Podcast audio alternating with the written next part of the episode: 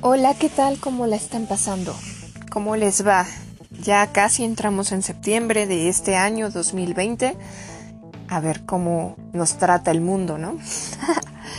les recuerdo, soy Temistoclea Tesla y estoy leyéndoles el libro negro del cine mexicano. Y bueno, al mal tiempo, o mejor dicho, a la mala época de este 2020 hay que darle prisa. Así que a lo que me truje chencha. Voy a comenzar. Es, para quien no sepa de qué rayos estoy hablando, es un libro escrito en 1960, aquí en la Ciudad de México, por un ex militar de los tiempos de la Revolución. Estuvo bajo el mando de Venustiano Carranza. Su nombre es Miguel Contreras Torres.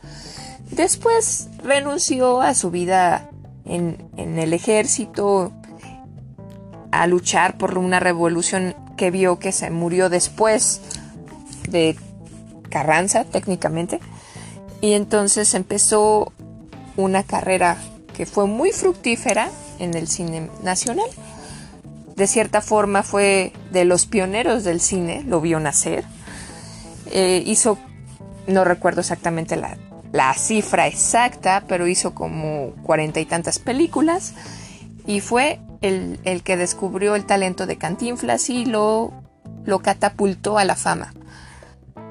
Así que voy a, a iniciar esto, ¿vale? Capítulo 23. El nuevo plan Garduño Espinosa. Mermada la reputación de Gabriel Alarcón como hombre de negocios, por la escandalosa publicidad de la prensa, asunto Mascarúa, el señor Garduño, director del Banco Cinematográfico, hacía con el señor Manuel Espinosa Iglesias, ahora más accesible en razón de los ataques contra Jenkins y Alarcón. Espinosa quería demostrar a Garduño que por parte del monopolio no había impedimentos para que el banco siguiera una política más proteccionista hacia nuestro cine. No me defiendas, compadre, se oía decir con frecuencia en los corrillos cinematográficos, comentando los alardes del señor Garduño en favor de nuestra industria. Muchos socios y amigos de Alarcón le abandonaron en los momentos de prueba para ir a acobijarse bajo la sombra del árbol que cultivaba con tanto empeño Garduño, al edificar su propio monopolio y siguiendo la política que más le convenía, según previo entendimiento con Espinosa, quien en materia de cine y en y en tirar ventajas a la industria daba asiento y, y raya al señor Garduño, el cual siempre fue un párvulo de kindergarten, puesto que apenas en los cinco años y diez meses de su estancia en el banco no llegó sino a los dos años de la primaria, de los seis que requiere el curso inicial de la profesión cinematográfica.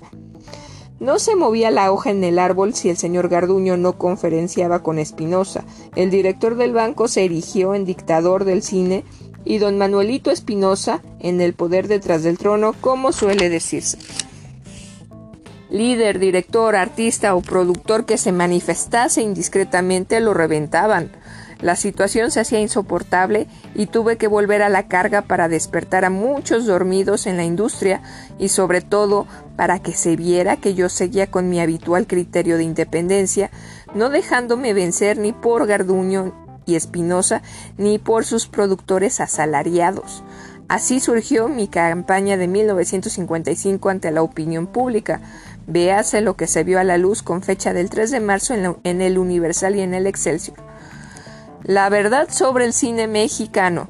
La misma perra con diferente collar. Desde la época del gobierno del señor presidente Ávila Camacho, nuestro cine ha venido dando tumbos. El gobierno del presidente alemán aumentó los hierros del anterior y tal parece que desafortunadamente ningún gobierno tiene la intención decidida de poner término a una situación insostenible cuyo mal es sencillo de remediar si se emprendiera por nuestras autoridades una cruzada energética sin menoscabo del respeto a la ley y dentro del más estricto lo lamento, bostecé. Lo siento mucho. Y dentro del más estricto espíritu de la equidad colectiva. Esperanzas. Hace dos años y medio la situación de desquiciamiento económico y moral parecía cambiar dando un giro favorable en beneficio de la industria. La creación de un nuevo plan de actividades por parte del Banco Nacional Cinematográfico S.A. a raíz de la inauguración del gobierno del señor presidente Ruiz Cortines parecía augurio de auge, prosperidad y sobre todo de ayuda efectiva a la iniciativa privada, haciendo así posible la producción de películas de calidad que al mismo tiempo fueran una garantía comercial para todos los sectores que intervienen y viven de la industria mexicana del cine. A pesar de los peligros que entrañan lo siento de nuevo, les estoy leyendo a las 5 de la mañana, ¿qué esperaban? A pesar de los peligros que entrañaba el nuevo procedimiento o forma en que el susodicho banco empezaba a enfilar el timón financiero de su barco, se le dio en llamar. Ay, espérenme. Sí. Se le dio en llamar dentro del gremio Plan Garduño por ser el director del Banco Nacional Cinematográfico su autor y que en realidad estaba elaborando su anuencia y consejo del señor secretario de Gobernación, licenciado don Ángel Carvajal. Después de escuchar a los diferentes sectores del cine en sus complejos problemas, lo aceptamos las modestas mayorías. Así por la buena. El grupo de productores independientes y yo muy especialmente sentimos gran optimismo por las palabras del licenciado Garduño y adoptamos con entusiasmo el plan contra la serie la seria oposición de los productores patrocinados por el consorcio de exhibición que se oponían firmemente, pero en vista de ejemplo y la en vista del ejemplo y la decisión presentados por los productores independientes, los productores y distribuidores del monopolio no tuvieron más remedio que entrar a varas, como suele decirse, y solicitaron su ingreso con plan preconcebido. Bastante trabajo costó que lo hicieran esos mismos productores del monopolio de exhibición, que ahora están enseñoreados de los puestos ejecutivos de las sociedades de distribución patrocinadas por el Banco Nacional Cinematográfico S.A. Al señor licenciado Garduño no le fue difícil entonces convencer a los independientes, siendo los más necesitados de un apoyo moral, colocara en igualdad de circunstancias con los otros productores perdón, con los otros productores privilegiados que contaban con todas las finanzas del consorcio de exhibición y que tenían todas las prerrogativas del banco cinematográfico durante años, apoyados por las distribuidoras formadas a la sombra y amparo de gobiernos anteriores, que por razones que no se han podido aclarar han apoyado con hechos incontrovertibles al consorcio de exhibición y a sus asociados. La batalla en aquel entonces fue ganada por el licenciado Garduño con el apoyo de los productores independientes. Pero es curioso recordar las tácticas casi militares de mi distinguido amigo don Eduardo Garduño en esa ocasión, el licenciado Garduño, como director del banco, empleaba el convencimiento con los magnates del cine reacios, más el licenciado Alfonso Cortina, director de cinematografía, hasta hace algunas semanas tomaba una postura de funcionario enérgico y preparaba con sus golpes de artillería el terreno cinematográfico para que avanzara la infantería del licenciado Garduño. Este, Garduño convencía y planeaba, aquel cortina era contundente. El productor que no forma parte en el programa del gobierno no podrá exportar sus películas ni obtendrá financiamiento alguno, lo que dejaba paralizados a los productores no sumisos y optaron por ceder, así por las buenas al nuevo plan del gobierno. Dictadura. Al ver los procedimientos dictatoriales del banco y de la dirección de cinematografía, los planes sin un fundamento sólido en la realidad cinematográfica para producir y distribuir nuestras películas en forma de monopolio, mi entusiasmo fue menguando hasta convertirme al correr de los meses en un escéptico de las, verdaderas intenciones del banco y de la dirección de cinematografía para la reestructuración de la industria. Cada momento ganaba terreno dentro de los nuevos organismos formados por el banco, el grupo de productores con privilegios vitalicios en dicha institución, hasta ocupar los puestos de mayor responsabilidad con la aparente presencia y asociación de otros productores, y así durante operación por el, por el tantas veces mencionado banco por cerca de 60 millones de pesos, saneando económicamente y comprando películas al monopolio de Jenkins para los Estados Unidos y distribuidoras en el extranjero de dudosa prosperidad y que por lógica ante el lento progreso de nuestra industria más era de esperarse que declinaran en sus negocios que obtener un auge inmediato, proporcionando utilidades que solo el banco ha vislumbrado. Es la misma perra con diferente collar. Detrás de estas grandes promesas de prosperidad cinematográfica solo hay una sórdida realidad.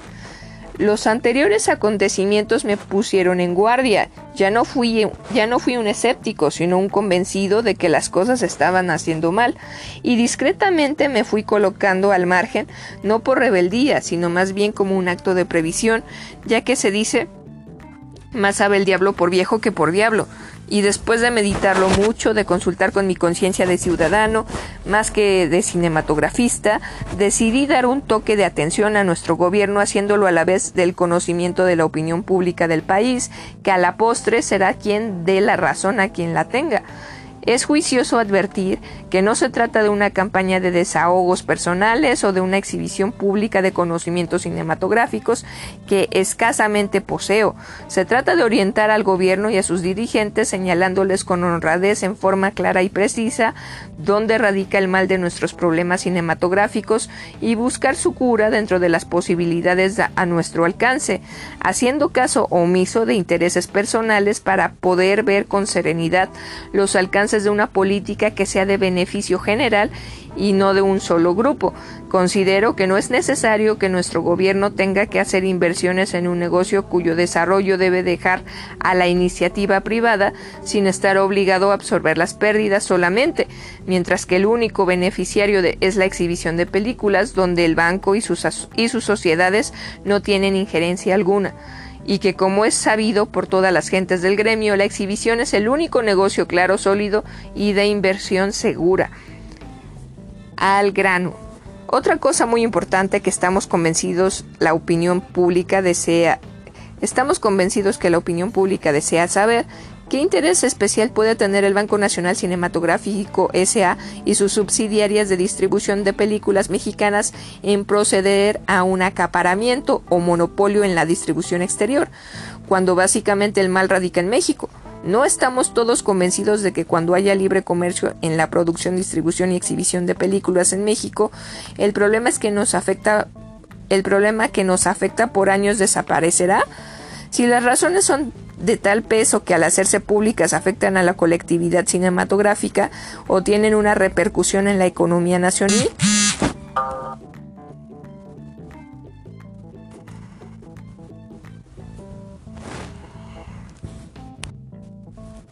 Ah, si las razones son de tal peso a que al hacerse públicas afectan a la colectividad cinematográfica o tienen una repercusión en la economía nacional, la opinión pública y el gobierno pueden estar seguros de que para mí primero están los intereses generales del país que la conveniencia económica de un grupo, y entonces optaré por callar y elaborar sin comentarios, ya que así puedo servir mejor a mi país y a la industria a la que pertenezco, mientras ignore los motivos y esas razones de peso a que me refiero no se conozcan, seguiré aferrado a mis convicciones y continuaré mi denuncia pública contra los monopolios que nos acechan y que no terminarán por y que nos terminarán por destruir a nuestros ya maltrechos cine mexicano.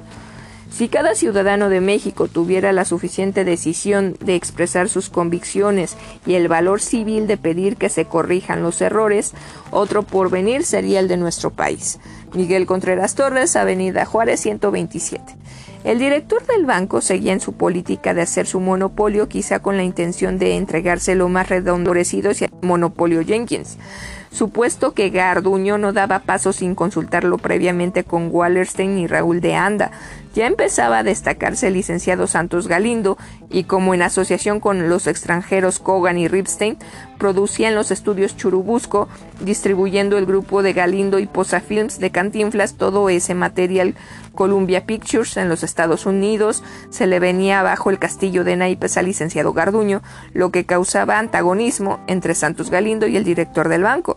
Seguía despilfarrándose los dineros de la nación y Garduño decidió comprar las acciones mayoritarias del señor Gustavo Amoe, gerente de Class Amoe Inc., en Los Ángeles, California. Moe, hombre conocedor y bien organizado, recibía la presión de Garduño, quien le reiteraba quien le retiraba material mexicano a su distribuidora.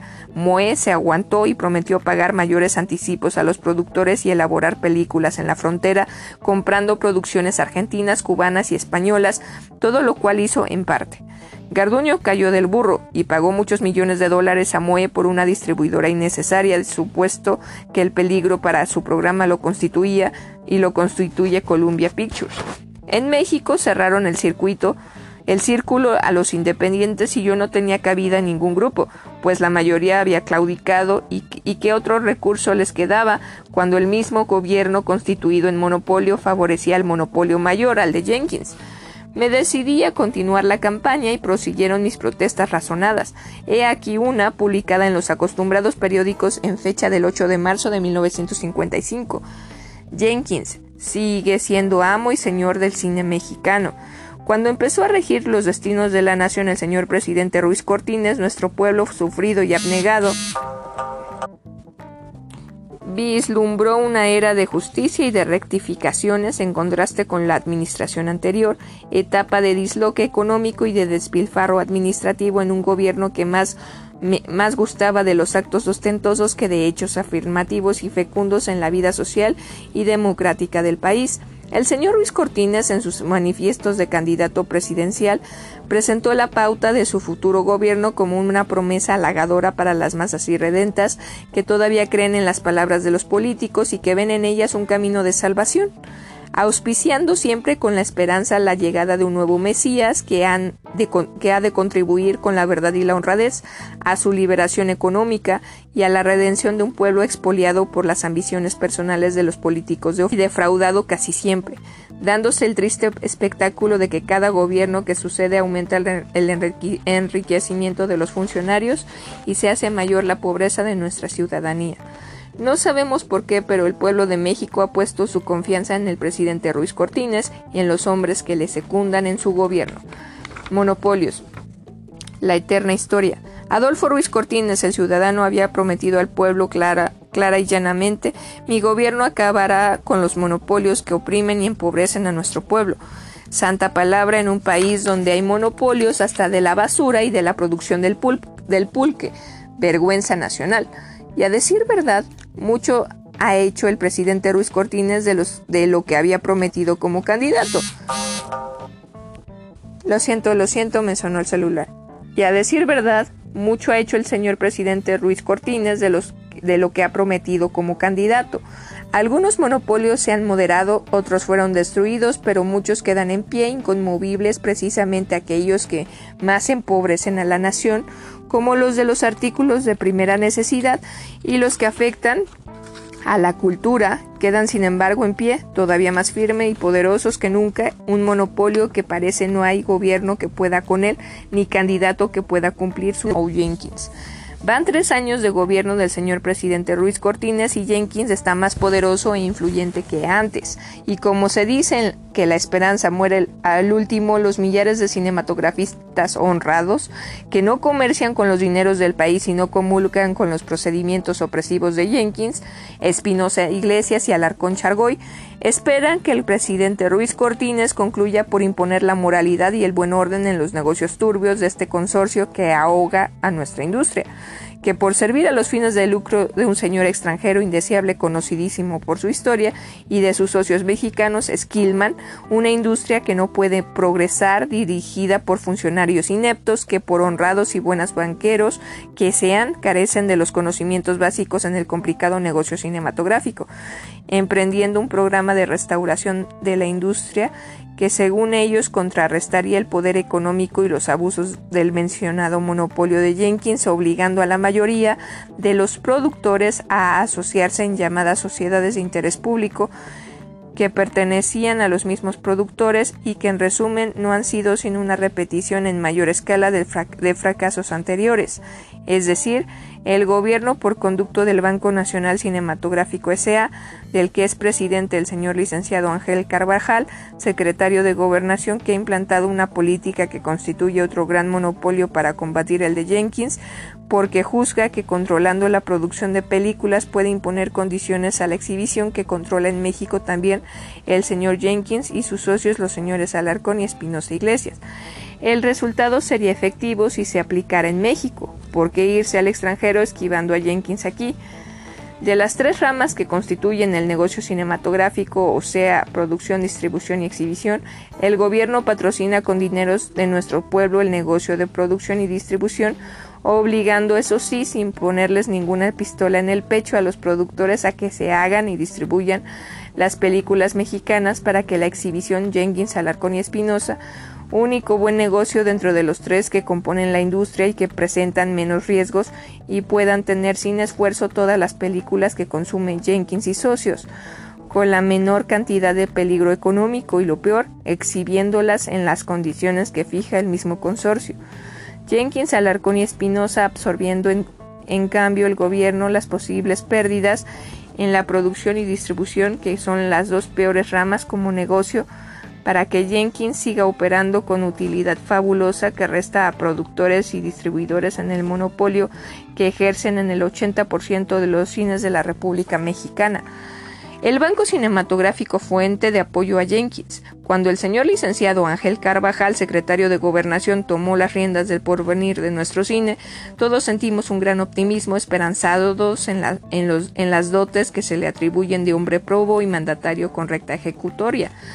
Yo mismo creí que con el nuevo gobierno y la personalidad del licenciado Carvajal, muchos de nuestros males desaparecerían, y luché sin descanso entre los incrédulos, que eran una gran mayoría de los, de los que hoy se benefician, para que adoptáramos un plan que, un plan que presentó a los productores de películas el señor licenciado Eduardo Garduño, director del Banco Nacional Cinematográfico S.A. y coejecutor del señor licenciado el, del señor licenciado Carvajal en las medidas de restricciones al monopolio de Jenkins y socios. Pero desgraciadamente, después de dos años de tratar de coordinar un plan que nadie entiende y cuyos resultados funestos empiezan a sentir en la decadencia económica y pobreza moral de nuestro cine y ante la verdad innegable del, del cada día más creciente poderío del monopolio del filántropo señor Jenkins, aquí lo de Juan Robles que hizo los hospiciales y primero hizo los pobres.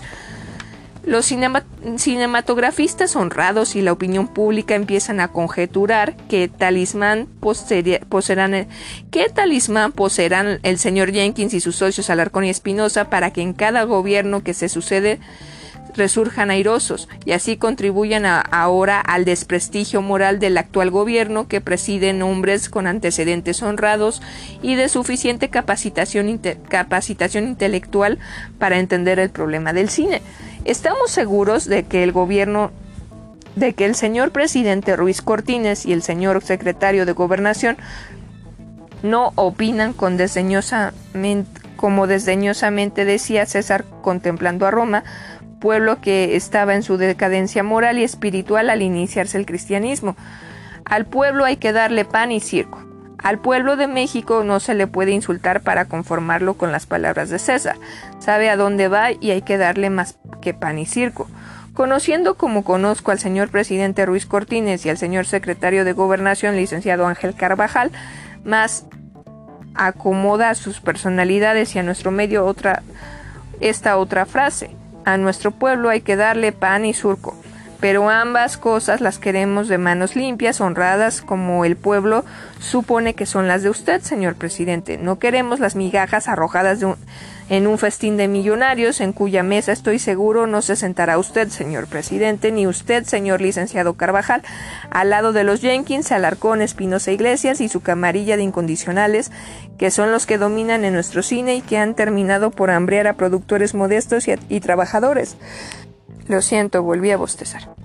Que son en resumen los que hemos hecho la prosperidad de nuestra industria soportando con fe sus altas y bajas pero como el que calla otorga, nosotros no callamos y en próximas declaraciones señalaremos todos y cada uno de los errores que a nuestro juicio experimentado se está cometiendo en la industria del cine para que la opinión pública sepa que hay quien no se hace cómplice de un contubernio que favorece a un grupo de privilegiados que disponen de los dineros del erario en detrimento de la colectividad del arte y de la economía de la nación.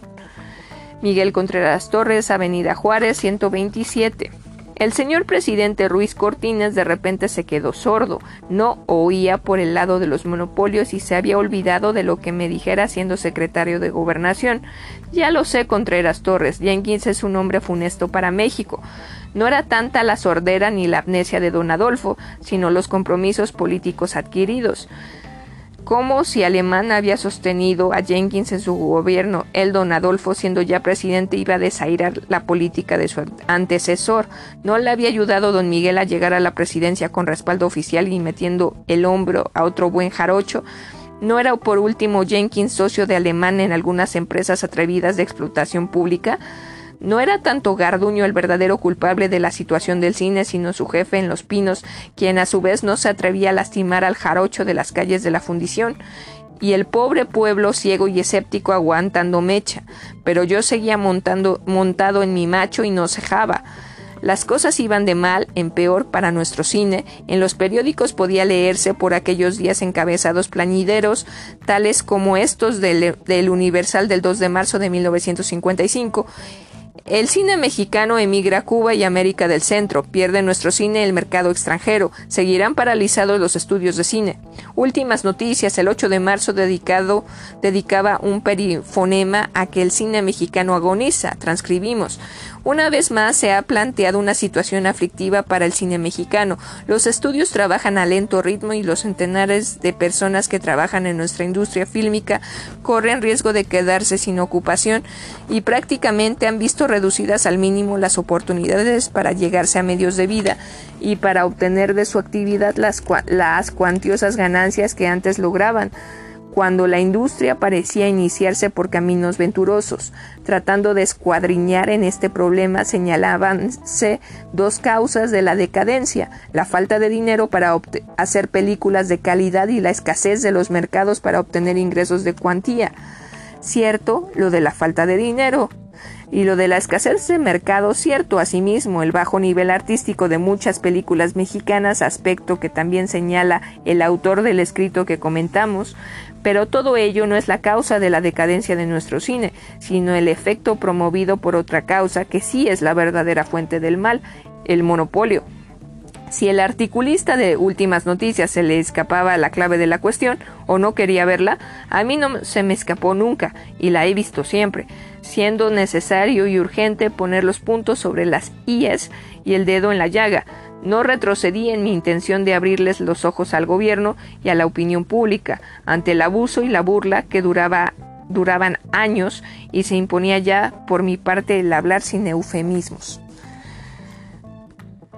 Capítulo 24. Jenkins y Alarcón me calumnian. Rafael Avila Camacho al quite. En vista de que los altos funcionarios del gobierno y el mismo presidente Ruiz Cortines no hacían absolutamente nada para corregir, aunque fuera en parte, los atropellos del monopolio de Jenkins, ya coludido abiertamente con la política del director del Banco Cinematográfico, señor licenciado Garduño, decidí quemar mis últimos cartuchos y presentar el, al desnudo muchas de las cosas que yo sabía acerca de los métodos ilegales y reprobables de que se valía el monopolio y sus directivos Jenkins, Alarcón y Espinosa expondría, pues, era necesario hacerlo ante la opinión pública, actos tan repugnantes que afectaban a todo el país en general, al permitir los gobiernos la actuación de individuos que, como las cabezas visibles del monopolio del cine, no serían admitidos en las épocas más corrompidas y decadentes de nación alguna.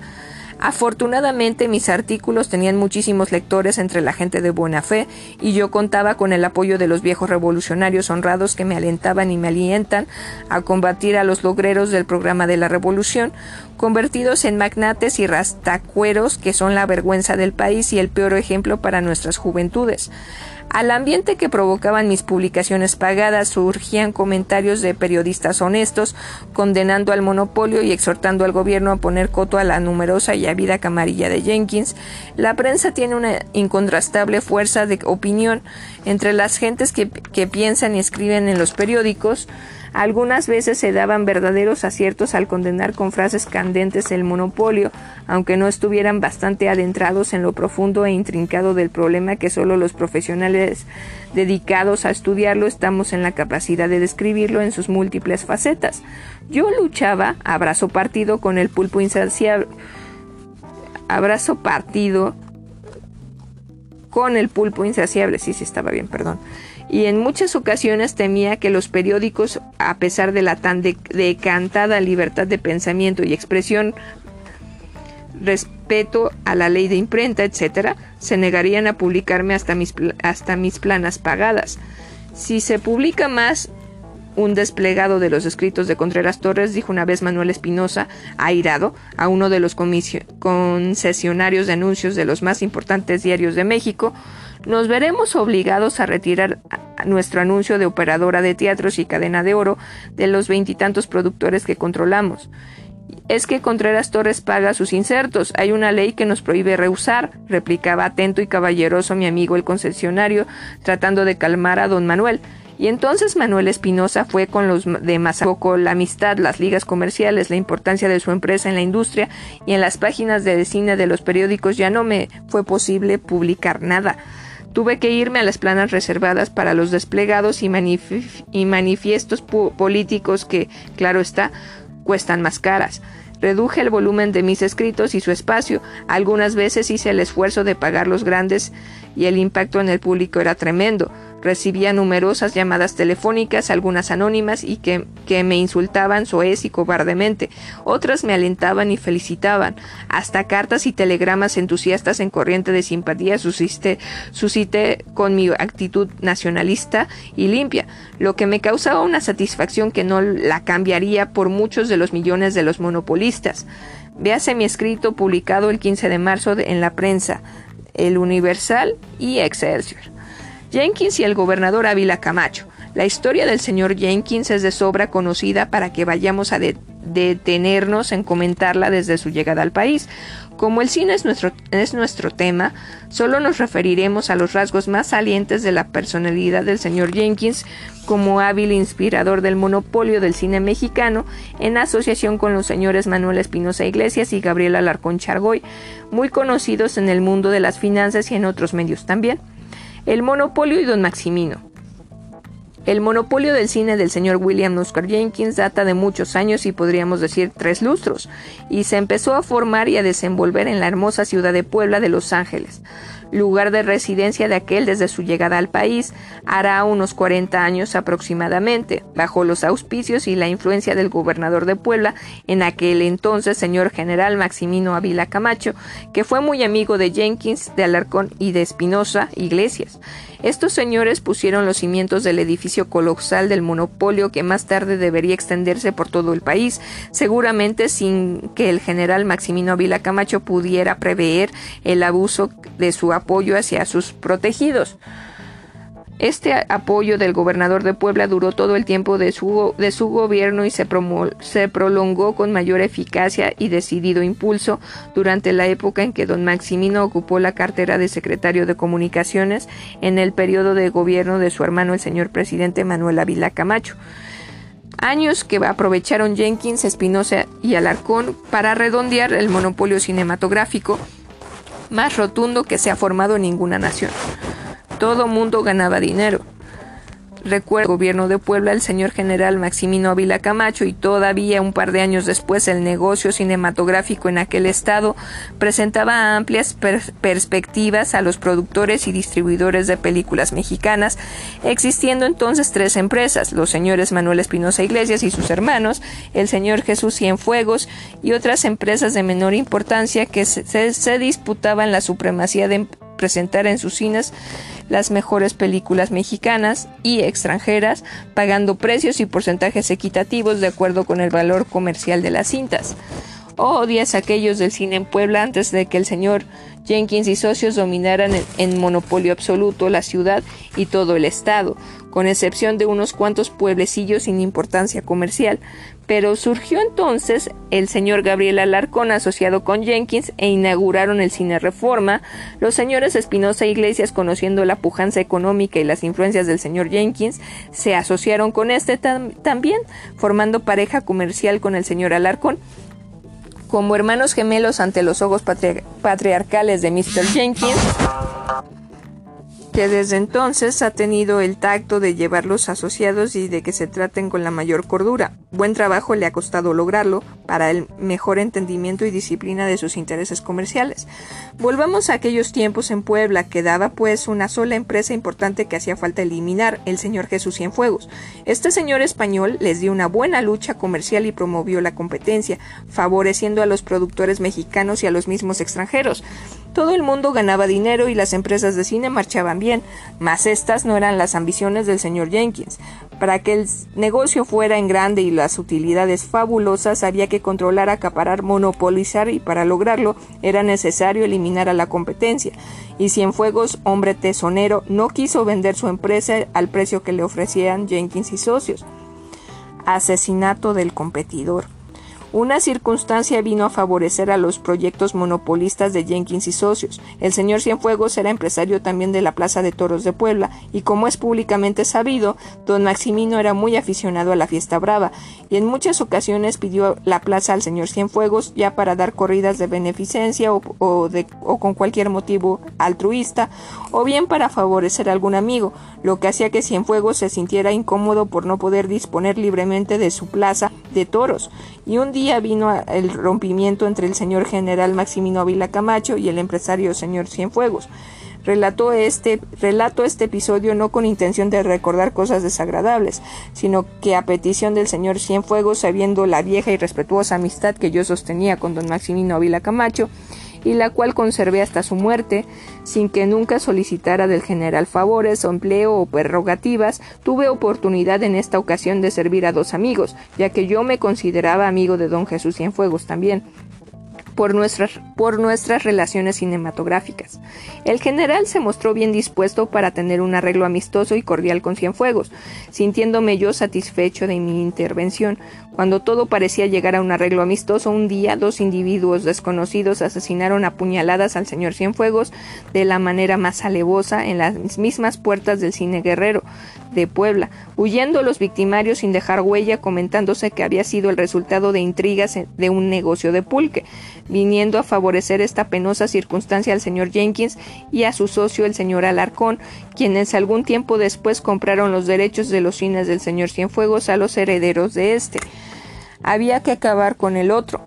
Quedaba todavía una empresa más, la de señores Arellano, del cine colonial de Puebla, a quienes rodearon de todas las dificultades imaginables para quitarle las películas y así poder obtener en el precio de Alarcón y Jenkins en el precio que Alarcón y Jenkins deseaban el contrato de la empresa de los señores Arellano del mencionado cine colonial, clave del monopolio absoluto del cine en Puebla y poniéndolos al borde de la ruina, lo lograron. Todos estos actos los viví y presencié por mis tratos comerciales con los señores Alarcón y Arellano y el modesto apoyo en que brindé a la empresa Arellano para resistir al monopolio de Jenkins. Si habré sentido en mi propia carne el látigo de los expoliadores de nuestro cine. Triunfo de Jenkins y Alarcón. Siguió después la marcha triunfal del monopolio que en pocos años y valiéndose de métodos similares a los ya relatados, se adueñó del 80% de los mejores cines de la República.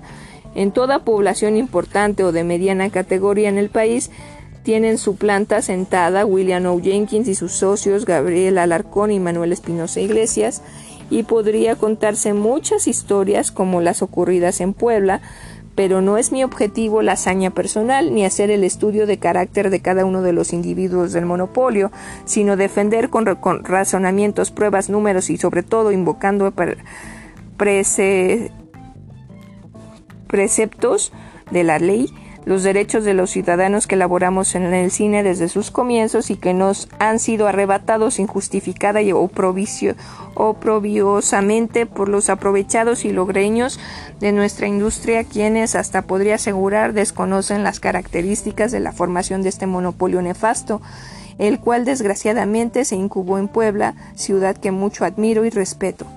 Dr. Jekyll y Mr. Hyde. Hace unas semanas los periódicos capitalinos publicaban una información procedente de su corresponsal de Puebla, según la cual el señor William O. Jenkins había hecho un donativo de varios millones de pesos a la beneficencia, beneficencia pública del Estado, acto generoso del señor Jenkins que ameritaría el agradecimiento de los poblanos si este donativo viniera de una persona cuyos sentimientos caritativos y nobles y nobleza fueran proverbiales, espíritu contradictorio en el señor Jenkins. Como se explica el gesto altruista del señor Jenkins hacia el Estado de Puebla cuando toda la República conoce que ese ha sido el opresor de empresarios, productores y distribuidores de películas mexicanas y como consecuencia resultan cruelmente afectados todos los millares de obreros y empleados de la industria, mientras el benefactor, en asociación con Alarcón y Espinosa, burla la Constitución con los procedimientos de un monopolio que es la vergüenza de México. He propuesto no mencionar sino las actividades del señor Jenkins en el cine, haciendo caso omiso de los otros muchísimos negocios en que tiene injerencia y lo que es peor, en que se ha tenido una activa participación colocándose fuera de la ley desde hace años.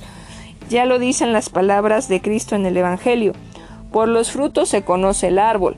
Tal vez el señor Jenkins quiere emular al apóstol San Pablo cuando este era el azote más temible de los cristianos, y que al recibir la luz de la verdad escribía en el capítulo séptimo de su famosa epístola a los romanos. ¿Por qué no hago lo bueno que quiero hacer, sino lo malo que no quiero? Eso practico. ¿Será una repetición del caso del Dr. Jekyll y Mr. Hyde? Esperamos que esta transformación espiritual vaya realizándose en el señor Jenkins para su bien y renuncie con decisión al, al estado de perplejidad e incertidumbre que lo domina la lucha entre el espíritu y la materia.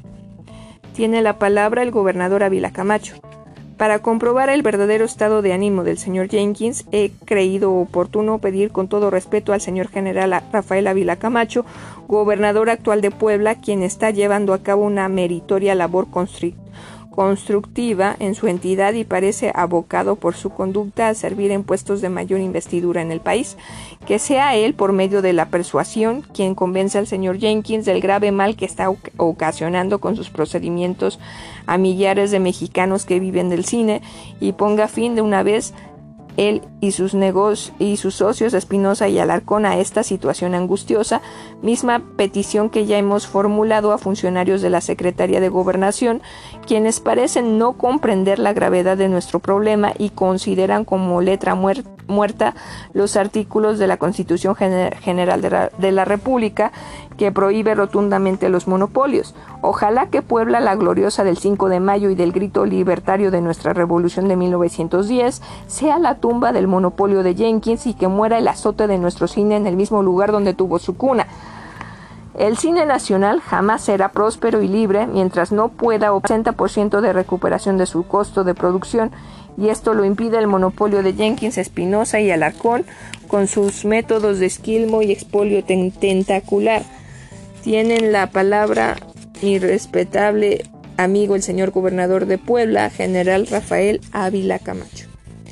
Aquí me voy a quedar. Les recuerdo que vuelvo en un rato. También les recuerdo que si quieren darme opiniones, sugerencias, quejas, saludos o lo que se les ocurra, pueden escribirme en mi página de Facebook Temistoclea Tesla. Nos vemos, cuídense mucho. Que tengan una excelente tarde, noche, día, madrugada o lo que se les ocurra. Abrazo.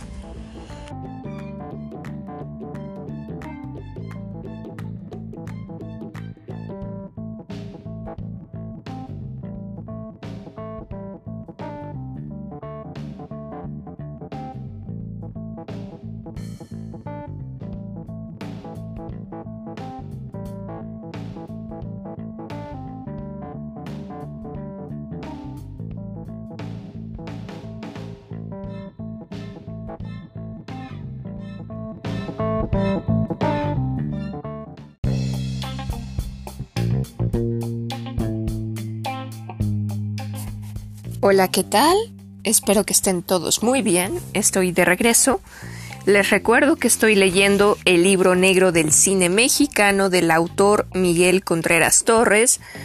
Este libro vio la luz del mundo en 1960 y fue muy controversial por lo que contiene, que es un ensayo, una especie de denuncia contra el monopolio cinematográfico que acaparaba todo en esos años, en esa época, y que fue la ruina para el cine de oro de este país. El monopolio dirigido por un estadounidense llamado William Oscar Jenkins y sus socios. Entonces voy a seguir. Bienvenidos, soy Temistoclea Tesla. Les recuerdo que pueden seguirme en mis páginas de Facebook o en Instagram. Igual Temistoclea Tesla, Temistoclea Tesla rara avis. Comienzo. Alarcón con sus métodos de esquilmo y expolio tentacular tiene la palabra mi respetable amigo el señor gobernador de Puebla, general Rafael Ávila Camacho, Miguel Contreras Torres, Avenida Juárez, número 127. Ahí fue el final de la parte anterior. Voy a comenzar lo nuevo.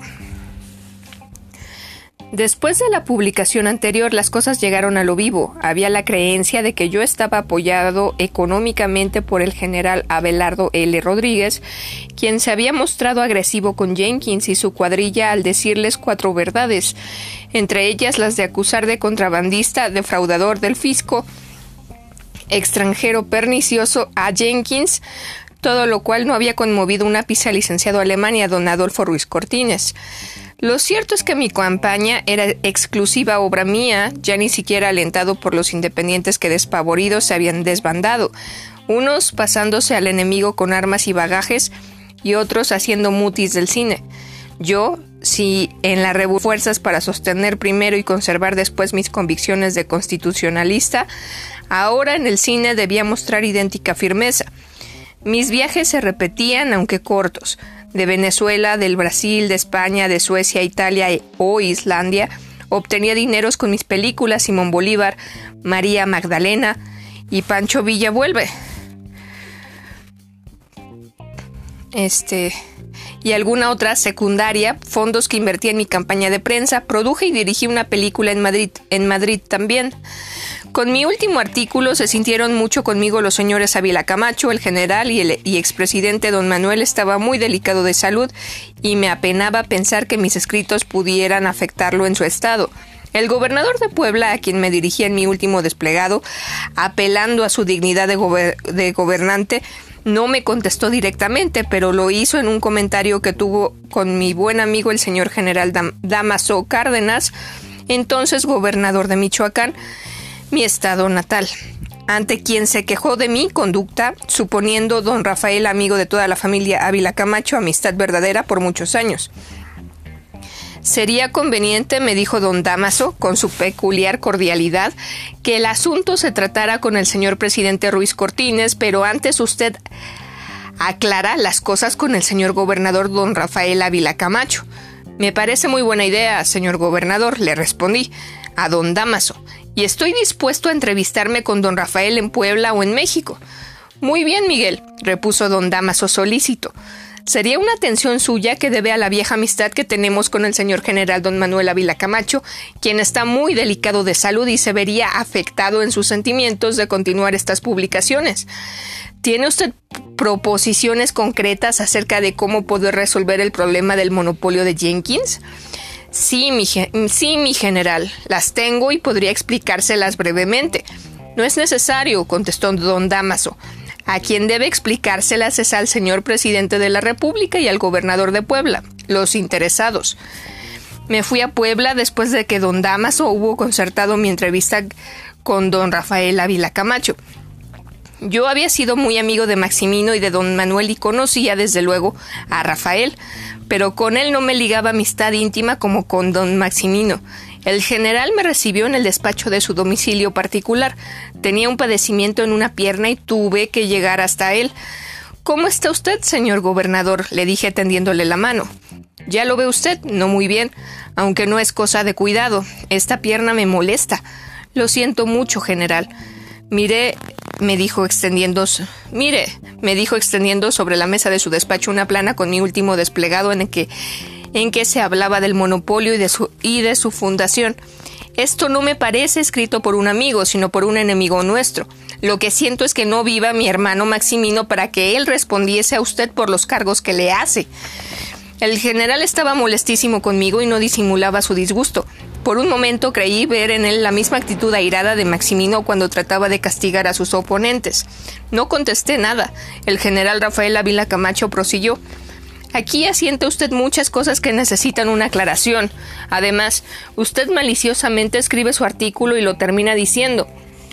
Tiene la palabra el general Rafael Ávila Camacho. ¿Qué quiere decir con eso, eh? Le dejé hablar. No sé qué otra, otra frase irada me dijo, siempre con educación, pero en un tono nada amistoso. Sin inmutarse después de escucharlo, respondí Mi general, cuando el señor general Damaso Cárdenas concertó esta entrevista, creí que iba a tener lugar en un plan amistoso, no de regaño y enojo. De lo contrario, no hubiera venido a molestarme hasta sus oficinas aquí en Puebla. Eh, ha hecho bien en venir, pero es natural que yo me sienta molesto después de leer esas cosas en el periódico. Además, mi general, si mi general Maximino estuviera en vida, yo le hubiera dicho lo mismo, quizá en otro tono que lo que expreso en, en mi escrito. No quise ofender su memoria ni tampoco criticar la actuación de don Manuel como presidente, pero le aseguro a usted que lo que he publicado es la verdad y tengo todavía pruebas muy importantes que puedo presentar al público manifesté en tono respetuoso al gobernador de Puebla.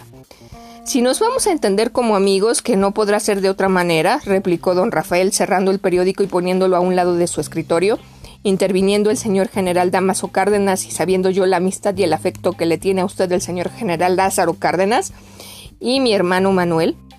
Dígame entonces cómo se podría arreglar este asunto de lo que llama usted monopolio. ¿Qué solución le encontraría usted de, de razonables resultados? Hay una y muy corta, señor gobernador, dije yo rotundamente. ¿Cuál? inquirió saliendo de su escritorio con el apoyo de su bastón y sentándose cerca de mí, ya más calmado y amable. Mire usted, mi general, repuse yo, alentado por la actitud del gobernador. El defecto del monopolio del cine del señor Jenkins es que es total. No deja vivir a nadie que no esté asociado con él y acapara por medio de Espinosa y Alarcón todos los sectores comerciales de la industria. Un poco impaciente, don Rafael se movió en su asiento y observó. Eso ya lo dice usted en sus escritos. Lo que quiero saber es cuál sería la solución. Que en aquellas plazas en que el monopolio de cine sea total, el señor Jenkins y sus socios no vendan a productores independientes nos vendan a productores independientes un 25% de sus cines. Por ejemplo, si en Puebla hay ocho, que se nos vendan dos, uno de primera y uno de segunda. Es que aquí tiene un cine el general Rodríguez y yo le ayudé cuando vino a verme y cuando se lo pedí a don Guillermo, este accedió de buen agrado. Pensando que después se lo compraría, dije yo para mis adentros. ¿Por qué ustedes no construyen cines aquí en México o en, en Veracruz? continuó el general. No es posible competir con las finanzas y los métodos del señor Jenkins, repliqué ya excediéndome y olvidando que hablaba con el gobernador de Puebla, íntimo amigo de Jenkins. Este señor acapara cines, productores, estudios, bancos cinematográficos, coincidencias y autoridades. Eso no ocurre en Puebla, don Miguel, rebatió con tono moderado el gobernador. Aquí ayudo a todo el mundo que quiere competir. Sería muy largo enfrascarnos en una polémica, general le contesté a don Rafael, y yo por respeto no quiero iniciarla. Mis compañeros y yo hemos sido perjudicados hasta ponernos casi al borde de la ruina. Yo he estado a punto de dedicarme a otra profesión, pero he creído que tengo derecho en esta industria que he ayudado a formar. A mí me dijo don Guillermo cuando leyó su anuncio que le sorprendía mucho su actitud, supuesto que Gabriel Alarcón ya lo había arreglado todo con usted, entregándole doscientos mil pesos. Como un chispazo vino a mi mente la intriga de Alarcón. Ya estaba yo seguro de que los 185 mil pesos que me había anticipado su distribuidora Reforma Films, más, bien dicho, esa suma de la que había respondido por mí en el Banco Nacional Cinematográfico con la garantía de mi película Tehuantepec y sus productos en la República Mexicana, la quería hacer aparecer a los ojos del gobernador como un chantaje mío. Chantage mío. Dice usted, pronuncié acentuando bien mis palabras, que Alarcón le aseguró al señor Jenkins que me había entregado 200 mil pesos y había quedado arreglado mi asunto. Eso es, eso es lo que me ha dicho don Guillermo, don William. asintió tranquilamente el gobernador como teniendo la seguridad de que estaba descubriendo una trampa mía. Ayer mismo, si mal no recuerdo, deseo hablar con el señor Jenkins delante de usted, señor gobernador, para demostrarle que el señor Alarcón miente y trata de calumniarme. Aquí tengo los documentos que prueban que el señor Alarcón debe esos dineros al banco y solo se ha comprometido a pagarlos con los ingresos que me corresponden de mi película Tehuantepec.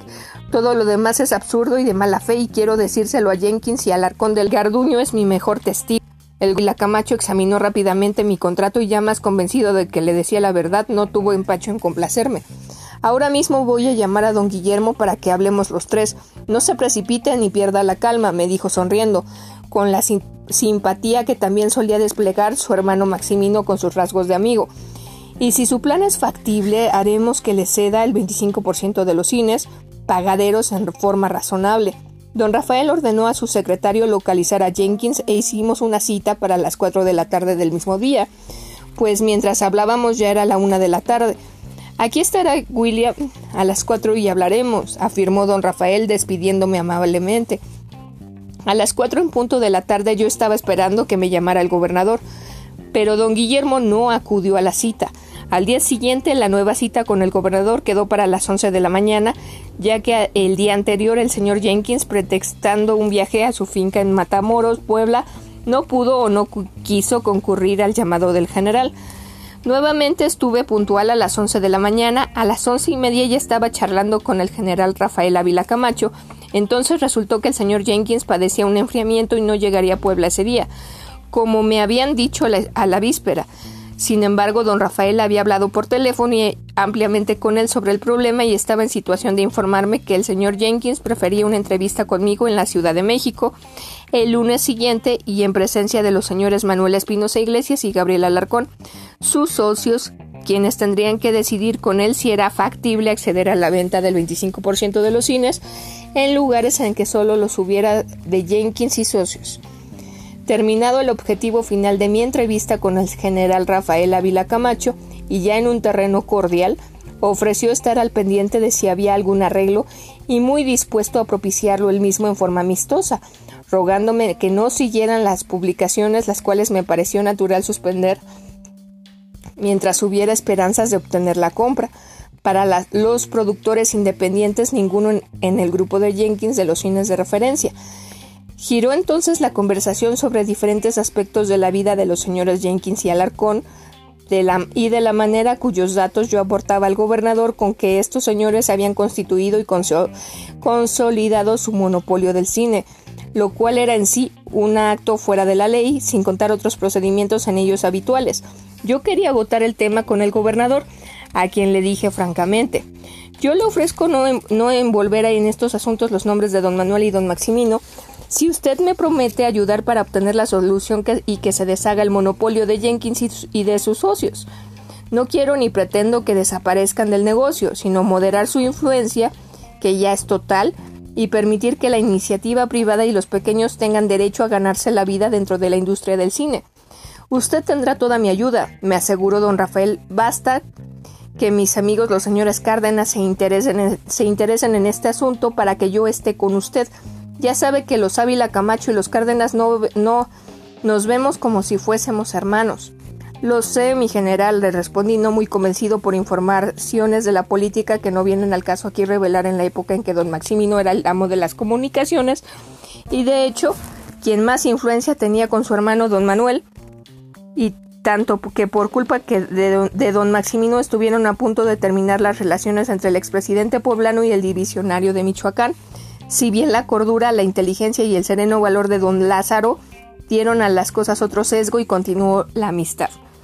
Y dígame, mi general, agregué yo en el terreno de las confidencias y un tanto indiscreta, aunque necesaria mi pregunta, en vista de lo sospechoso de la actitud altruista del señor Jenkins en sus últimos tiempos. Es verdad que se ha cedido una buena parte de su fortuna Es verdad que ha cedido una buena parte de su fortuna al Estado de Puebla, don Guillermo, y que se ha formado un patronato en el que se intervienen muy, muy principalmente usted y el señor Manuel Espinosa Iglesias. Sí, es verdad, don Miguel, confirmó sin retinencias el general. En una especie de testamento, don Guillermo ha tenido este rasgo altruista con Puebla. Yo solo figuro en calidad de funcionario. Todavía no están complementados los detalles de orden legal, pero pronto lo estarán. Don Guillermo ha hecho mucho bien a Puebla. Continuó don Rafael con acento de admiración por el norteamericano. Su esposa, doña María, era una mujer ejemplar y, y sus restos están en Puebla. Don Guillermo quiere reposar aquí también. No tengo nada contra todo lo bueno que puede hacer el señor Jenkins ahora, afirmé sinceramente. Ojalá hubiera hecho lo mismo toda su vida, pero debido a su conducta anterior, la opinión pública duda mucho de la buena intención del señor Jenkins. Usted mismo puede ver la escritura si lo desea, repuso don Rafael Ávila Camacho, escribiéndome en un pequeño memorándum en el domicilio del notario y entregándomelo. Nos despedimos cordialmente el gobernador y yo. Durante cinco años he cumplido mi palabra de no mencionar nuevamente los nombres de don Maximino y don Manuel en conexión con el monopolio de Jenkins y lo hago ahora solo en calidad de dato histórico, sin palabras groseras ni rencores para el que fue mi amigo don Maximino, ni mucho menos para el caballeroso y cordial don Manuel Ávila Camacho, aunque ambos políticamente y como importantes funcionarios que fueron en mi país, están sujetos al fallo de la historia y a la crítica de todos los ciudadanos, lo cual ni don Rafael ni yo ni nadie podemos evitar. El lunes siguiente fui al despacho de la operadora de teatros S.A., entonces situada en la calle de Valderas y Ayuntamiento. Me recibió don Manuel Espinosa Iglesias, muy correcta y atentamente. Se disculpó de la ausencia de William y Gabriel Alarcón. Le expliqué a Manuel en forma amplia mi proyecto con las garantías de pago en cinco años del valor del 25% de los cines, la cuarta parte al contado. Me hizo muchas preguntas que contesté con amplitud también. La entrevista con don con Manuel Espinosa terminó por asegurarme dicho señor que no existía tal monopolio y que yo debería dedicarme a trabajar como los demás, que él me respondería de que no habrían de ejercerse represalias en mi contra y que los mismos contratos que tenía Wallerstein, Raúl de Anda, Omier y Brooks los tendría yo, Quedé de pensarlo. Me sugirió hablar con el licenciado Garduño y él mismo arregló la entrevista con don Eduardo. Dos horas más tarde, ese mismo día, estaba yo frente a Garduño charlando. El recibimiento que me hizo el director del Banco Cinematográfico fue atento y sin rencores. Le conté mis conversaciones con el gobernador de Puebla, mi fallida entrevista con el señor Jenkins y la que sostuve con el señor Espinosa Iglesias. Enseguida pude darme cuenta del gran ascendiente del señor Espinosa sobre el director del Banco Cinematográfico, quien inteligentemente esquivaba opinar acerca de mi proposición y, y se concretó a decirme con escepticismo. Ojalá lo consiga usted. Luego, cambiando de conversación, más bien dicho el giro de ella, pues seguíamos con el tema del cine, prosiguió. En todo este tiempo en que no nos vemos se han hecho cosas muy convenientes para asegurar nuestro control en la, en la industria.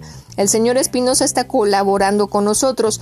Le hemos comprado ya la distribuidora Amoe y mañana o pasado mañana llegará a México. Cimex S.A. va viento en popa, películas mexicanas S.A y Películas Nacionales S.A. con ingresos que no se recuerdan anteriormente. Acto seguido, el licenciado Garduño me enseñó liquidaciones mensuales de las dos compañías con cifras muy optimistas.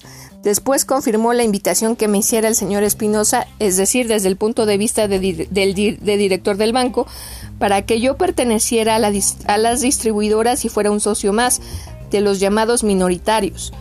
Si hace usted buenas películas, don Miguel, me aseguraba Garduño, no veo razón para que no sea usted uno de los principales productores.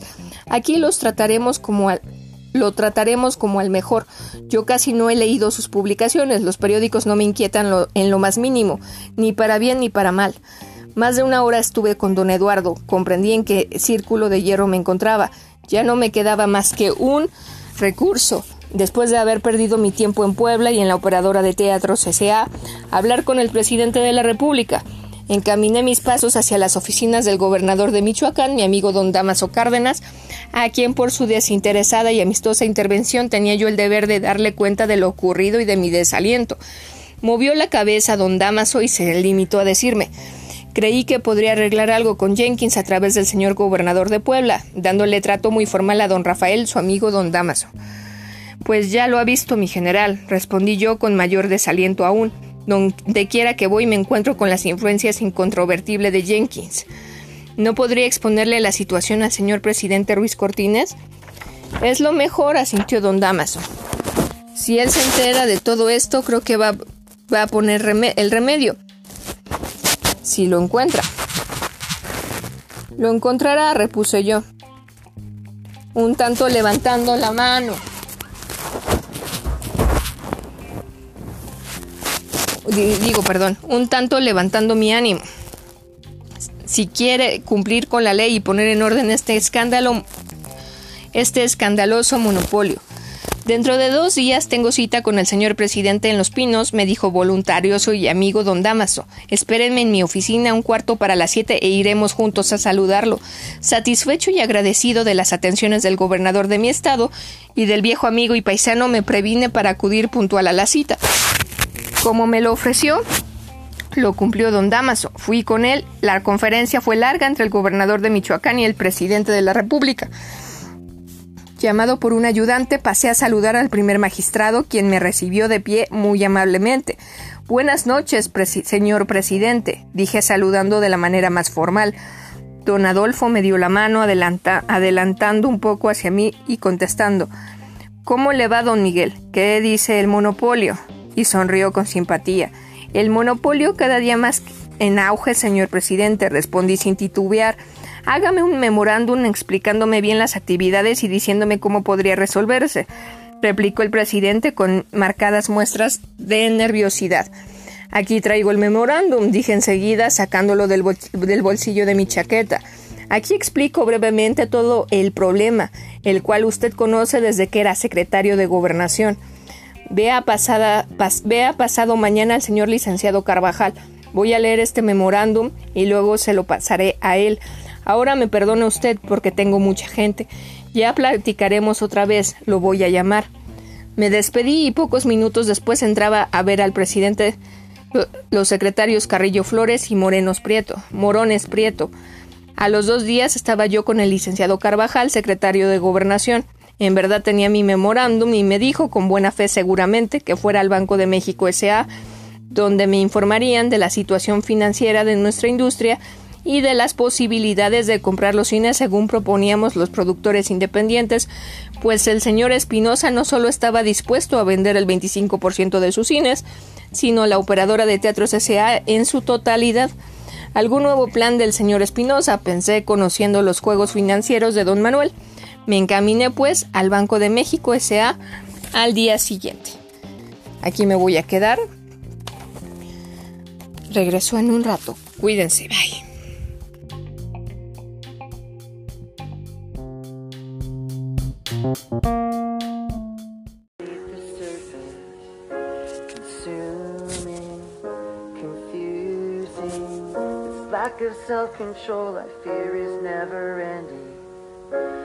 Controlling. I can't seem to find myself again. My walls are closing in. I've felt this way before. So insecure.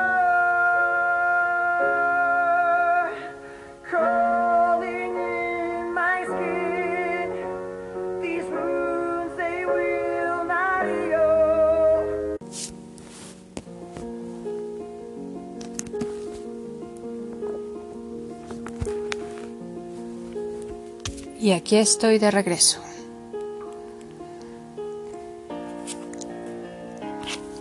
Soy Temistoclea Tesla. Les recuerdo, estamos leyendo el libro negro del cine mexicano del autor Miguel Contreras Torres. Capítulo 25. Los bancos oficiales y Jenkins se entienden. El cine no se parece a ningún otro negocio. El señor licenciado don, Daniel J. Bello persona culta y de relevantes cualidades en la economía del país, es el gerente del Banco de México S.A. y después del director general don Rodrigo Gómez, una de las figuras mejor capacitadas y de honorabilidad más reconocida en el mundo de las finanzas. Fue muy grata la impresión de mi entrevista con este hombre, que además de ser atento y caballeroso, no hay tema financiero que no afronte con conocimientos de causa. Solo que en materia de la industria del cine fracasan los más grandes financieros del mundo por no haber por no haber nada previsto. Ninguna experiencia anterior en un negocio de cine se parecerá exactamente a las presentes o a las futuras. Una película puede tener idéntico costo que otra, reunir ambos elementos técnicos de primera y artistas de tanto renombre como una como una, tanto una como la otra. Sin embargo, nadie puede prever los resultados con el público. La taquilla de los teatros es algo muy veleidoso. El más mínimo detalle en una película puede motivar su éxito o su fracaso, y nadie puede hacer alarde de tener dominio sobre el gusto del público. Claro que la experiencia en la producción, en la selección de argumentos, en la contratación, en los artistas y sobre todo en la presentación del filme en el cine que lo contrate. En esta ocasión, los que elijan los señores Alarcón Espinosa o le toquen su suerte en, en su famoso volado a una moneda, cara o cruz, determina en gran proporción el éxito de un film. ¿Cuántas veces hemos visto grandes películas triunfadoras en el extranjero y que nuestros locales fracasa, fracasan y viceversa? Todo depende del tacto y del manejo del distribuidor y, y al producirla, lo lógico es que el productor el tacto está en los dedos, como los jugadores de azar, y en la vista, en suma, en los cinco sentidos de la persona dedicada al cine, sentidos afinados por su experiencia que no tienen sustituto con esta actividad industrial, sin que valgan la cultura y los grandes conocimientos en la ciencia de la economía o en las finanzas. El hombre de cine es sencillamente un hombre de cine, profesión por experiencia y por vocación, Hago esta breve explicación no para censurar a mi distinguido amigo el señor licenciado Bello, sino para demostrar que, a pesar de sus cualidades, no entienda, no entendía el cine. Como buen banquero, el señor licenciado Bello, que es muy bueno y muy humano, solo entendía lo que se presentaba a la industria del cine en pesos y centavos, con dineros de la nación asegurando más o menos la inversión e intereses, todo aprobado previamente en consejo, pero tampoco en el consejo había gente de cine, banqueros respetables tomando las palabras, la palabra del director del banco, y éste en su ignorancia se asesoraba con gentes interesadas en su éxito personal y no en la defensa colectiva de la industria. Sobre todo el pecado mayor de Garduño fue ser un calca de las ideas de los señores Wallerstein y Espinosa, el primero en la producción y socio de Jenkins y el segundo en la cabeza motriz del monopolio de cine de los Jenkins y, y socios visibles e invisibles. ¿Qué podría esperarse de, constructivo en la industria? Cuando se entregó el, el licenciado Garduño en brazos, mejor digamos en los tentáculos del pulpo, solo lucro personal y traición a la industria y a sus trabajadores. No tuve empacho de exponer al licenciado Bello mi criterio sobre los manejos de la industria, diciéndole además lo equivocado de la política del gobierno y de Garduño, íntimo amigo de Bello, por lo que mi postura era difícil. No es que quiera presentar como no es que quiera presentar como a un ogro ni siquiera como a un apasionado al licenciado Garduño, pero sí con valor cívico le señalé sus defectos como director del banco y los perjuicios que su actitud entreguista respecto al monopolio causaban a la nación. No sé si por conservar su puesto, porque ya tenía compromisos muy arraigados con Espinosa y su tribu, o porque así se lo ordenaban Carvajal y Ruiz Cortines, Garduño despreciaba lo que convenía a los intereses generales, favoreciendo en cambio a Jenkins y asociados. Por el licenciado Bello me enteré, con previa documentación a la mano, que mientras yo le proponía al licenciado Garduño la compra del circuito, el del circuito de cines y todo el negocio del general Abelardo L. Rodríguez, incluyendo los estudios Tepeyac, mal negocio como estudio pero bueno como terreno si quisieran venderse por el precio del conjunto, y la distribuidora mexicana SA, de los independientes más todos sus circuitos de los estados cines de Gildred, del sirio libanés Bujasán y del señor Ascona, el director del Banco Cinematográfico gestionaba que el Consejo del Banco de México y del mismo y del mismo que representaba autorizaran la compra del circuito de cines de la operadora de Tetros S.A. regenteada por el señor Espinosa, en la bonita suma de 148 millones de pesos, o una suma parecida si mal no recuerdo. Me quedé estupefacto y dije después al señor Bello, me parece duplicada la suma en que quieren vender la operadora de teatros S.A. Si tiene usted paciencia, yo la, trataré con. Le, le traeré informes fidedignos en una semana de lo que puede valer dicho circuito. le agradeceré los informes que me ofrece, respondió el licenciado Bello. Yo espero. Seguimos charlando y le expliqué cómo el banco había garantizado 10 millones de pesos a la operadora de teatros por 16 o 17 películas. No recuerdo el número, que no valdrían ni la mitad del precio pagado. Algunas viejas y malas, en lugar de debilitar a Garduño al monopolio, lo fortalecía con dineros de la nación, actitud inexplicable. Hablamos Bello y yo de, de, las posibilidades de compra del circuito del general Rodríguez y del pequeño circuito de cuatro cines de los señores Castro y Ceballos. Al licenciado Bello le pareció razonable mi proposición y ofreció hablar en su oportunidad con Garduño y más tarde con el Consejo. Dos horas y media tardamos en la primera entrevista, pero salí satisfecho, supuesto que detuve, detuve con mis informes una operación desventajosa para el gobierno. El señor Espinosa acababa de recibir la dirección general del Banco de Comercio, se sentía ya más banquero que cinematografista y hubiera deseado vender, aunque no a nosotros, escasos de recursos y contando solo con el respaldo de una financiera particular y en su tiempo con el general Rodríguez. Compárense a los treinta y tantos millones que en aquel momento hubieran aceptado el general Rodríguez y socios por su negocio en marcha, con los ciento cuarenta y tantos de la compra de la operadora de teatros, porque pues se inclinaba Garduño a hacer experiencias y que el Banco de la Nación le desembolsara a Jenkins y socios esa suma. Con la tercera parte, Espinosa hubiera comprado el circuito del general Rodríguez y hecho a todo, y hecho a todo vapor más cines con, unas, con unos 15 millones más compitiendo luego con éxito con contra el circuito que vendía al gobierno. Además de que el manejo oficial hubiera acarreado pérdidas irremediables si juzgamos por los desbarajustes en Petróleos Mexicanos S.A. y en los ferrocarriles nacionales de México, empresas de verdadero interés público y no el, el cine en una proporción mal calculada, sino, sino es como vehículo de cultura y educación, cuyas cualidades han perdido con, ha perdido con el monopolio me despedí del licenciado Bello y no tardé en ver a Garduño, no negó sus gestiones con la oferta de los cines de Espinosa, pero a mis ojos no se mostró decidido. Sin embargo, sin ambajes, le, le externé al señor Garduño la misma opinión que le di al licenciado Bello para que no se juzgara que yo hacía política subterránea. No tuvo más remedio que darme la razón a regañadientes, pero se obstinó que en no tratar con el general Rodríguez. Esa gente anda muy mal, don Miguel, me dijo irónico. Ya es tiempo de que el general se dedique a otra cosa. Me aconsejó que filmase alguna película ofreciéndome que de alguna manera el banco me ayudaría a hacerlo, después de que el presidente y el licenciado Carvajal le habían recomendado ayudarme. Garduño no lo dijo, pero yo lo sabía.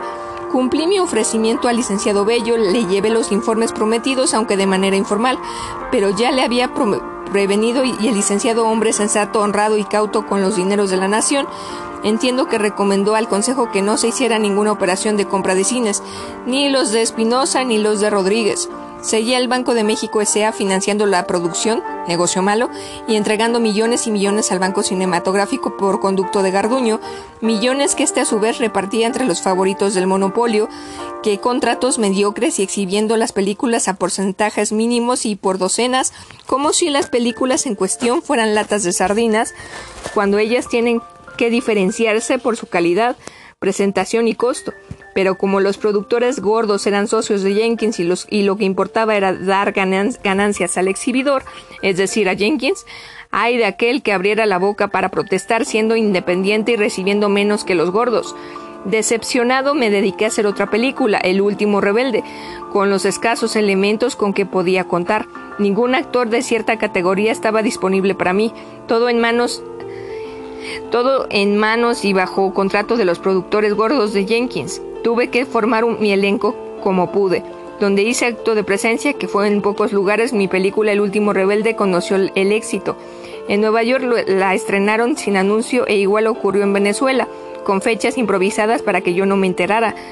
Tanto el licenciado Banderas de Películas S.A. y el licenciado Pulido Islas de Cimex, quizá por previo acuerdo con el dictador señor licenciado Garduño, ya portavoz de los acuerdos de Jenkins a través de Wallerstein, el fatídico semita, enviaron mi película de desastre en desastre. Protestante Garduño, quien culpaba a Bandera.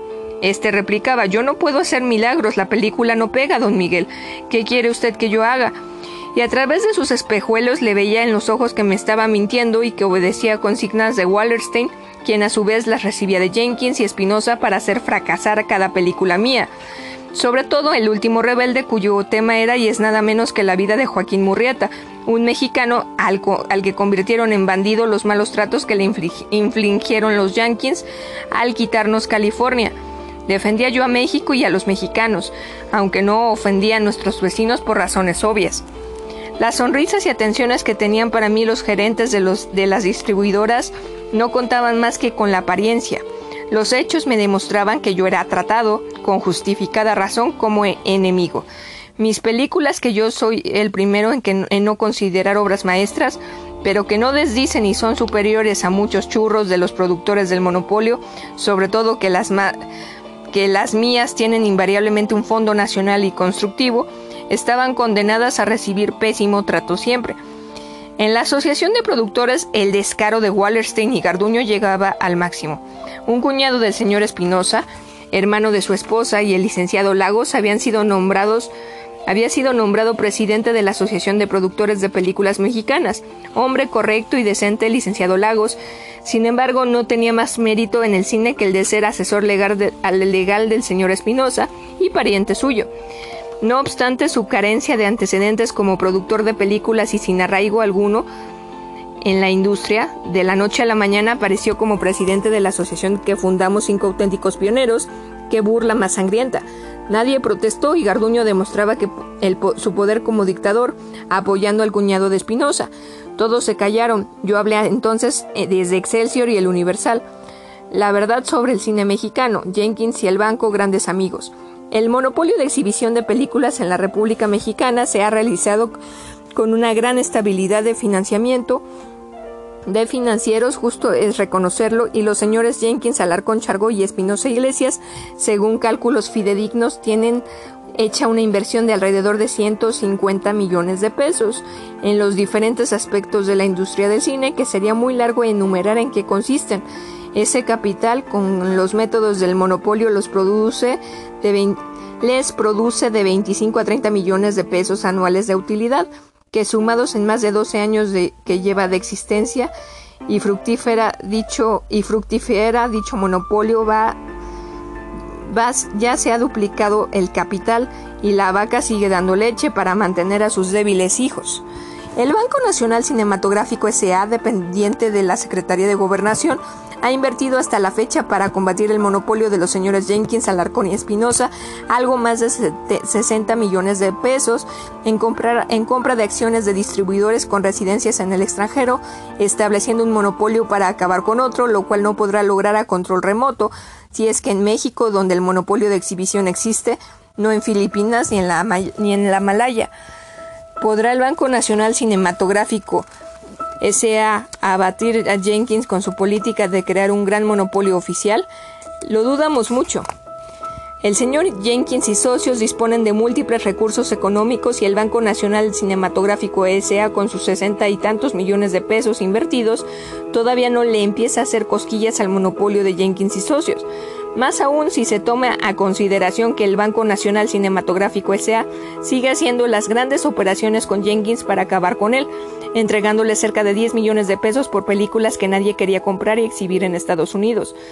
Con esta clase de negocios, la gente del monopolio particular pensará del monopolio oficial que sigan las restricciones del banco, que nosotros le venderemos en efectivo a este, aunque nos pague con documentos avalados por la Nacional Financiera S.A., que equivalen a lo mismo todo lo que no necesitamos y no se estorbe. Y el cine mexicano sigue su marcha y el monopolio también. Miguel Contreras Torres, la ineficiencia de todo el tinglado tan, tinglado tan laboriosamente instalado por el licenciado Garduño, saltaba a la vista, puesto que favorecía más al monopolio que a los intereses generales de la industria y eso con los dineros del banco que son los de la nación. Véase otro escritor mío, otro escrito mío publicado en los mismos periódicos, El Universal y el Excelsior, con fecha del 22 de abril de 1955. La Mordaza. La Asociación de Productores de Películas Mexicanas, Jenkins y el Banco. Con un intervalo justo de un mes volvemos a los productores independientes a poner sobre el tapete de la industria de la, de la, de la discusión el antiguo problema del monopolio de la industria del cine mexicano para que la opinión pública del país conozca que son los mismos factores los que ocasionan esta prolongada agonía en nuestro medio fílmico. Aunque un poco tarde yo en lo particular quiero referirme a un escrito publicado en los periódicos diarios firmados por la Asociación de Productores de Películas Mexicanas, en la que mencionan mi nombre aclarando algunos conceptos vertidos por mí en escritos anteriores en los que me refería a la situación caótica que impera en la industria del cine mexicano, señalando como responsables directos de este desastre a los señores William O. Jenkins, Manuel Espinosa Iglesias y Gabriela Alarcón Chargoy, en estrecha colaboración con los procedimientos del Banco Nacional Cinematográfico S.A. Jenkins y el banco mandan. Ni el público ni yo encontramos nada claro y concreto en dichas declaraciones de la Asociación de Productores. Ninguna explicación dan que, dan que refute con pruebas lo asentado por mí. Hablan de cosas diferentes a los temas y situaciones abordados por mí y no presentan una serie de números sin, sin trascendencia, más que nadie interesan sin que se define, defina o contradiga nuestra aseveración de la existencia rotunda del monopolio oficial del cine por el banco y privado por Jenkins y socios. Comprendemos que la aclaración de los productores, la mayoría del grupo Jenkins, fue hecha para satisfacer las demandas primero del Banco Nacional Cinematográfico, cuya visita al domicilio de la asociación por el director de dicha institución de crédito motivó la publicación de dicha nota, después influidos por el grupo de productores manejado por Jenkins y socios que desde hace años controla la votación de las asambleas, ha modificado estatutos de la asociación a su conveniencia y ocupa los puestos más prominentes de, de los ejecutivos de dicha asociación. Lo sorprendente es que no obstante que una buena mayoría de los productores se dan cuenta del perjuicio enorme que está ocasionando el monopolio de Jenkins y la dictadura del banco, ninguno es capaz de alzar la voz públicamente para protestar, evidenciando con el silencio su, falta de valor moral para enfrentarse a los problemas. No culpo a la totalidad de los productores, ya que hay excepciones muy honrosas dentro de nuestra agrupación, aunque si quisiera referirme públicamente a la falta de libertad de expresión y si alguno de los miembros lo hace, corre el peligro de boicot en su negocio, la amenaza de retirarlo de la industria y hasta de atentados a la propia vida. Y como no todos están dispuestos a sacrificarse por el bien colectivo y son más imperantes las necesidades del estómago, es este el que habla con agradecimiento como en, en el caso de la publicación a que me he referido anteriormente. Adolfo Lagos y Jenkins. Un hecho sigue siendo evidente. Jenkins y el Banco Cinematográfico son los que rigen la política de la Asociación de Productores de Películas Mexicanas y los conceptos pervertidos de ese grupo mayoritario de asociados que actúan con la consigna dictada por Jenkins y el Banco impiden el libre desarrollo de nuestro cine y se oponen a todo lo constructivo que signifique mejoramiento y calidad de nuestra industria. Demostración palpable de lo que afirmo es que hay un productor que surgió de la noche y eh, a la mañana hará, unos dos años con dinero, contratos y todo, todo el respaldo económico y se ha hecho el amo, el amo de la asociación y, todo y todos lo reverencian y obedecen. Actualmente preside el grupo ejecutivo de los productores y hasta presidente de la Academia de Ciencias y Artes Cinematográficas se, se le ha elegido a ciencia y paciencia de la Dirección General de Cinematografía sin que justifiquen su personalidad sin que, sin que justifiquen su personalidad méritos que le hagan reunir todas esas virtudes para representar este sector tan importante de la industria. Ah, pero no olvidemos su nombre y sus antecedentes, que es lo principal donde radica el mérito para ocupar tantos puestos. Es el señor licenciado Adolfo Lagos, magnífico abogado para proyectar las sociedades supuestas de la poderosa empresa Jenkins y creador de los de las muchas ramas en que está dividido la operadora de teatros S.A., que encabezaban los señores Jenkins y Manuel Espinosa Iglesias, y como si fuera poca su habilidad como abogado para constituir las sociedades de Jenkins, es cuñado del señor Espinosa y confidente de este. Que no se diga que exagero cuando afirmo que todo el negocio cinematográfico desde su fundamento lo domina la figura del señor Jenkins con el señor Espinosa, si el ejemplo del señor licenciado Adolfo Lagos no bastara, y es además quien vigila los intereses Jenkins dentro del corazón de la misma industria.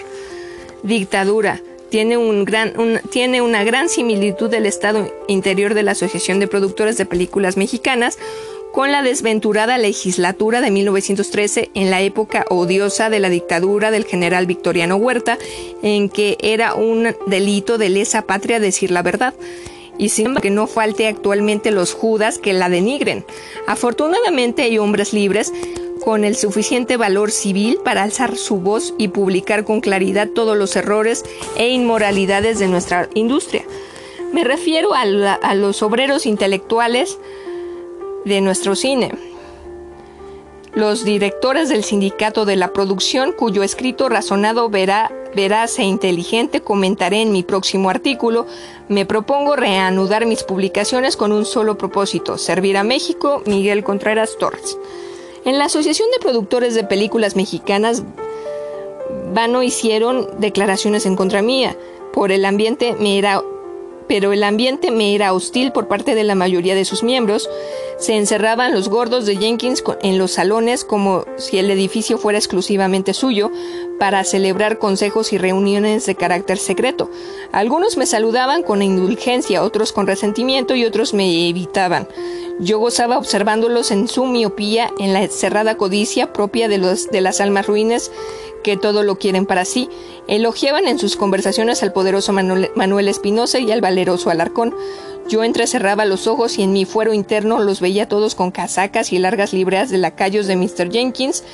Perdón, no de servidores, sino de serviles a ciencia y paciencia de que Jenkins ha sido una sombra de Al Capone, solo que en un pobre país como el nuestro, donde las leyes son trapos mojados y donde muchos funcionarios mojan los billetes con champán, champán en un festín de ultraje a los preceptos de nuestra Constitución. Capítulo 26. Gato encerrado o las martingalas de un filántropo. Mis nuevas acusaciones públicas querían detenerlas, quería detenerlas los del monopolio, sacando a relucir en gacetillas de primera plana generosamente pagadas por Manuel Espinosa y redactadas por Lumière, la versión del donativo de 90 millones hecho, hecho o pensado hacer por Jenkins al Estado de Puebla, cómo y cuándo debería hacerse el donativo, no sería otra martingala de Jenkins, valía 90 millones los cines de Puebla, a las claras se veía que existía gato encerrado.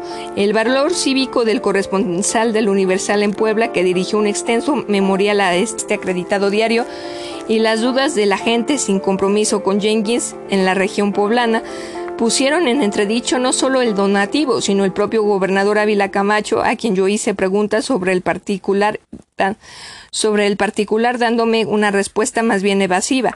La prensa seria se hizo eco de las opiniones públicas que no creían en el altruismo de William O. Jenkins y el número del Universal correspondiente al 27 de abril de 1955 en primera plana surgió el comentario en busca de la verdad.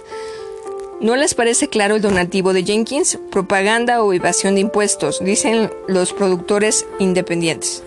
El donativo de 90 millones de pesos que según me dijeron los periódicos hace varios días ofreció el multimillonario Jenkins en el estado de Puebla para la formación de un patronato que se encargue de las correctas, correctas aplicaciones del usufructo de esta del usufructo eh, de esta creacia cantidad ha venido a levantar una ola de comentarios por la forma vaga en que se dio la información y al mismo tiempo que causa de justificada preocupación de la industria fílmica nacional va va que dicho donativo precisa la cesión de bienes relacionados con la industria fílmica, pues se llegó a afirmar que cerca de 33 salones de exhibición con todos los edificios fueron ya cedidos al patronato. De Puebla, presidente, llega a noticias confusas en el sentido de que no solo 33 cines, sino totalmente solamente tres y aún se, llegó a asegurar que Jenkins, al ceder solamente el usufructo de dichos bienes, persigue fines de propaganda o simplemente tratar de evadir fuertes impuestos al fisco. De cualquier manera, el público desea conocer a fondo los detalles de esta sesión y aclarar si se trata de una simple sesión test del patronato que en todo caso debería integrarse por personas ajenas a la industria de Jenkins sin representación de la beneficencia pública del Estado. Ayer tuvieron una junta 19 productores y distribuidores de películas mexicanas del grupo llamado Independiente y allí se propuso que se buscara una aclaración inmediata a las autoridades de Puebla, pues dada la crisis por la que se atraviesa el cine mexicano, bien podía ser esta exhibición testamentaria una nueva martingala del trust de la exhibición de jefatura del propio Jenkins para aferrarse al control absoluto de, de la distribución, utilizando para ellos medios innobles.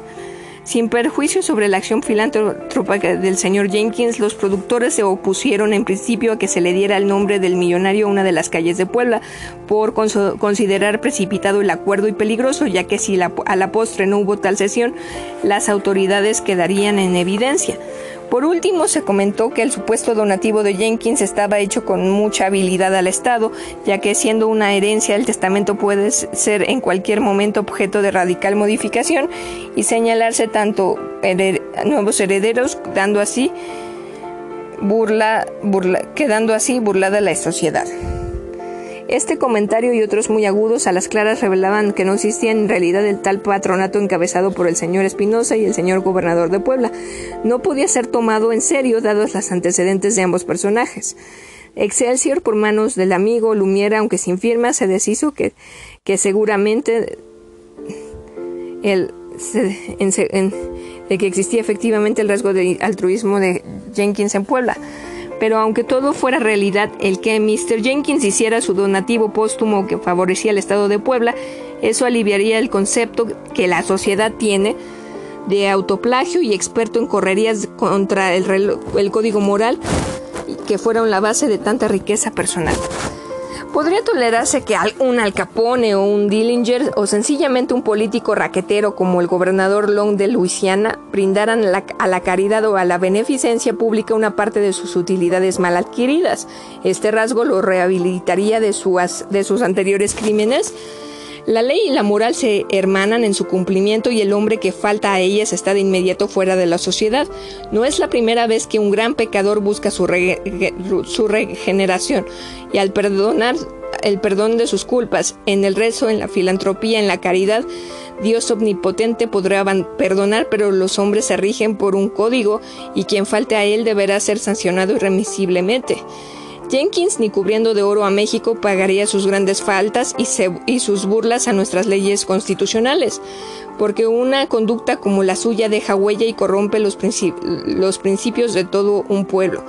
En México, el México sano y honrado jamás perdonará a los que han llegado al poder por el chanchullo electoral y las más dudosas circunstancias se hagan de la vista gorda y lo protejan y disculpen. La ley debe ser inexorable cuando se aplicarán con industria en México y no solamente a los de abajo. Pero veamos este escrito del señor Horacio Quiñones en su VIP del 19 de octubre de 1953, que no tiene desperdicio. Breve, ágil y brillante describía a Jenkins y a su cuadrilla con vívidos colores. En cuanto a, la, información, salvo pequeñísimos lunares, está bien orientada y ofrece el máximo. Oigamos pues a don a Horacio muy atentamente. Hasta aquí le voy a dejar. Me quedo en la página 36 en el inicio. Nos vemos pronto por estos lares. Nos escuchamos. Cuídense, sean felices.